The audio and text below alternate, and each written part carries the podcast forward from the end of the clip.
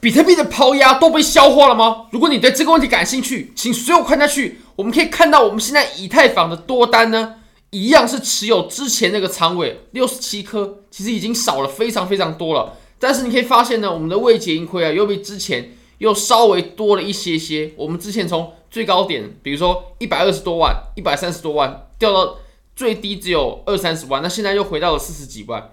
那我们又可以看到呢，包括很多山寨币。还有我们的以太坊的浮亏呢，也都渐渐渐渐的缩小了。那比特币下一步怎么走呢？抛压是否被消化了？如果你也对交易感兴趣的话，非常欢迎你点击影片下方的 Bybit 链接。现在只要 KYC 入金一百美金，就会送你三十美金的现金，现金哦，就是你可以直接提币走的。好，我们可以先来看一下 GBTC。那我们都知道这波抛压，你可以在 Twitter 上，你可以在很多媒体上面，你都可以看到。就是因为 GBTC 的抛压，那其实啊，很多人可能会误解成 GBTC，它为了要把这以前的折价呢给全部归零，所以会有很多 GBTC 的抛压，但其实这是不对的，因为你可以发现呢，其实我们在溢价啊，在这个折价啊，折价慢慢缩小的过程呢，其实就是比特币现货 ETF 它的消息不断出来的过程，所以我们换句话说呢。呃，GBTC 它把原本的这些折价呢，慢慢归零啊，它是其实摊平在我们整轮哦，从二零二三年到现在的这段上涨当中，所以其实抛压是被慢慢慢慢的消化掉的。那其实当然了，我们在二零二三年的年初的时候呢，当时它是有将近五十趴的折价的，也就是你可以以几乎是半价就买到比特币。那当然你拿的是 GBTC，所以啊。就会有很多投机客，或者是说呢，我相信 GBTC 在这套利的过程当中，一定有老鼠仓，也就是有人先知道说，哦，二零二四年的年初会通过比特币现货 ETF。那通过比特币现货 ETF 的时候呢，GBTC 它的它就不可能产生任何的折溢价，所以原本的折价它就一定会归零，那这就会产生套利空间。所以我认为呢，其实现在的这波下跌，它主要就是由于这些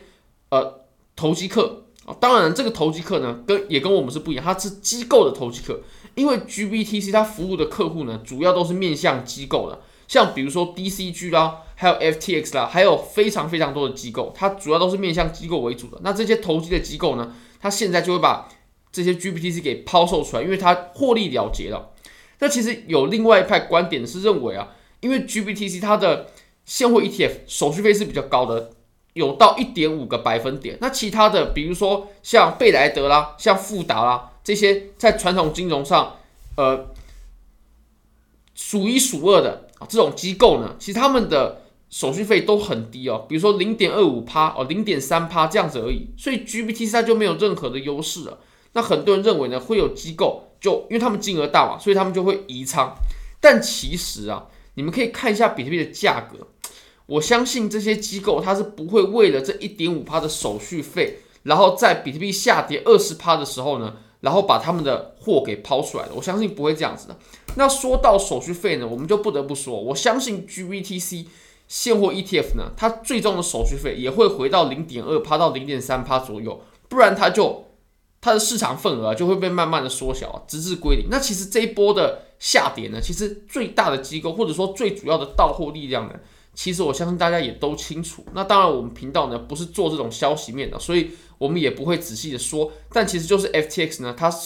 售出了一个 B 点，B 点就是十亿美金啊，一十亿美金的 GBTC。那我认为这就是主要这波下跌的力量。所以其实现在我相信这波抛售潮呢已经终结了，或者说差不多结束了。那其实我们最终呢，我们还是要想想看啊。你说 GBTC 持有的都是机构。大多绝大多数都是大机构，那他们呢，其实已经拿着 GBTC 四年、五年、六年了。那他们在四年、五年、六年之前就持有 GBTC 到现在，我相信他们绝对是会很看好比特币未未来的涨幅。它不会在我们牛市呢，或者说啊这个利多出来，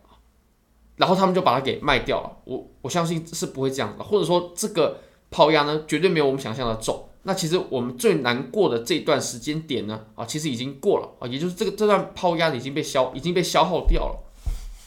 而且我们利多出尽极为利空的，呃，这个情况呢，其实我认为也已经不存在了。那我们来观察一下，我们现在从周线来看呢，比特币的这根周线它是收的，其实很漂亮哦。我相信很少有人呢，可以会认为啊啊，我们最后这根居然可以收成是一根阳线。当然了，这种下影线很长的 K 线呢，上方它收阴线阳线不重要，反正我们就是一根实体很短，但是下影线很长的 K 线。那如果我们把我们最近啊的这波行情，也就是我们从四万。然后一直到四万四的这个震荡区，你可以发现它它是一个非常窄幅的震荡，上下有差针没错，但是呢啊，它都在一周内就收回去了，从四万到四万四。但其实我们也都知道，通常呢这种比较窄幅的震荡呢，它比较多会倾向于是中继形态，而不是反转形态。那如果说它这个区间比较大的话，那形成反转的几率呢才会比较高。好，我们再把级别再缩小一点点。我们可以发现啊，在日线级别，我认为我们这波下跌呢，最终极、最终极的止损位，或者是说呢，啊，多头的这个生死线就在三万五千五。如果说我们以任何的形式，即使是插针，我们跌破了三万五千五，我也会认为我们这波多头趋势绝对是不复存在的。所以这点呢，我们一定要非常小心了。那其实现在的走法呢，我认为主要可以分成两种，一种呢是。比较悲观的，那另外一种呢，就是比较乐观的。那我们先画比较悲观的一种走法，就是我们现在的上涨其实是反弹，那确实有这种可能了。但我认为，我个人认为这个可能性呢，比较偏小一点，比较偏小一点。那当然不可否认了，如果我们还要再继续走上涨的话，它一定是需要时间整理的。它才刚经历了一波二十个百分点的下跌啊。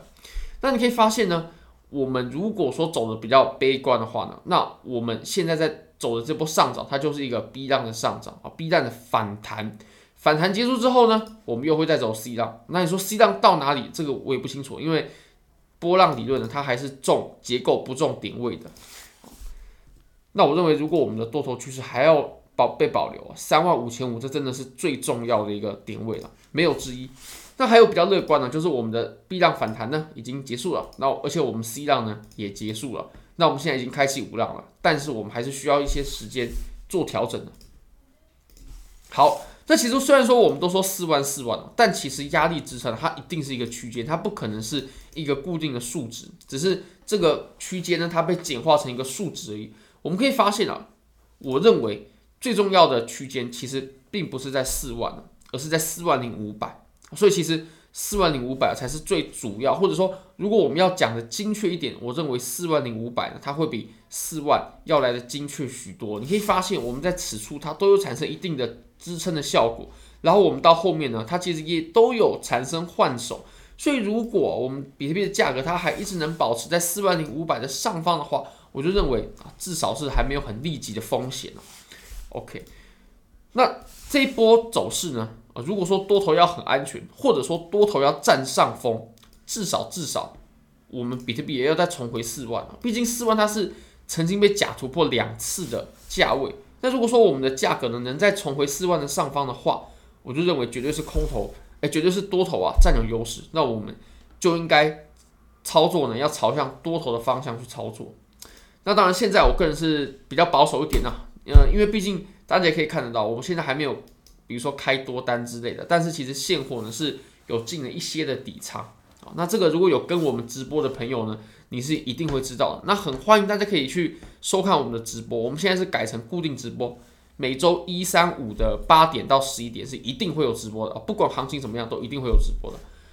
好，那最后呢，我们来看一下金管会的公告吧。当然，这个是去年末的公告了，就是离现在有呃一两个月、两三个月。但我们可以看一下啊，这个是。非金管会核准之证券期货业者及商品，这个是金管会的公告，大家去查询都可以得到一样的资料的，因为这个是政府的公告，你可以观察一下下面查询结果，呃，有几家加密货币的交易所呢有入榜啊，我们可以看一下啊，比如说呢，我们来看一下啊，境外虚拟资产平台，这个我们就不把它念出来了，那我们也都没有任何。其实我自己是保持比较中立的，我们就把他说的话，我们来念一次。未向金管会完成洗钱防治法令，然后我们再来看一下下面，未向金管会完成申报洗钱法令遵循声明，啊，不得于我我国境内提供虚拟资产平台，或或向广国人进行广告招揽啊，建议拒绝啊境外虚拟平台，然后避免汇款。那这个我们只是把他的话完整的念出来而已，我们没有任何的立场。那我们再来看一下，呃，比如说这个啊 B 开头的交易所，我们来看一下啊，基本上讲的非常类似的，讲的非非常类类似啊，你可以去看一下啊，基本上跟我们刚说的是差不多的。然后还有这个呃 K 开头的，K 开头的啊，大家可以去看一下啊，这个嗯好。那我们再来看一下，还有一个平台啊，还有一个平台，还有一个平台啊，这个，哦，你可以看一下哦，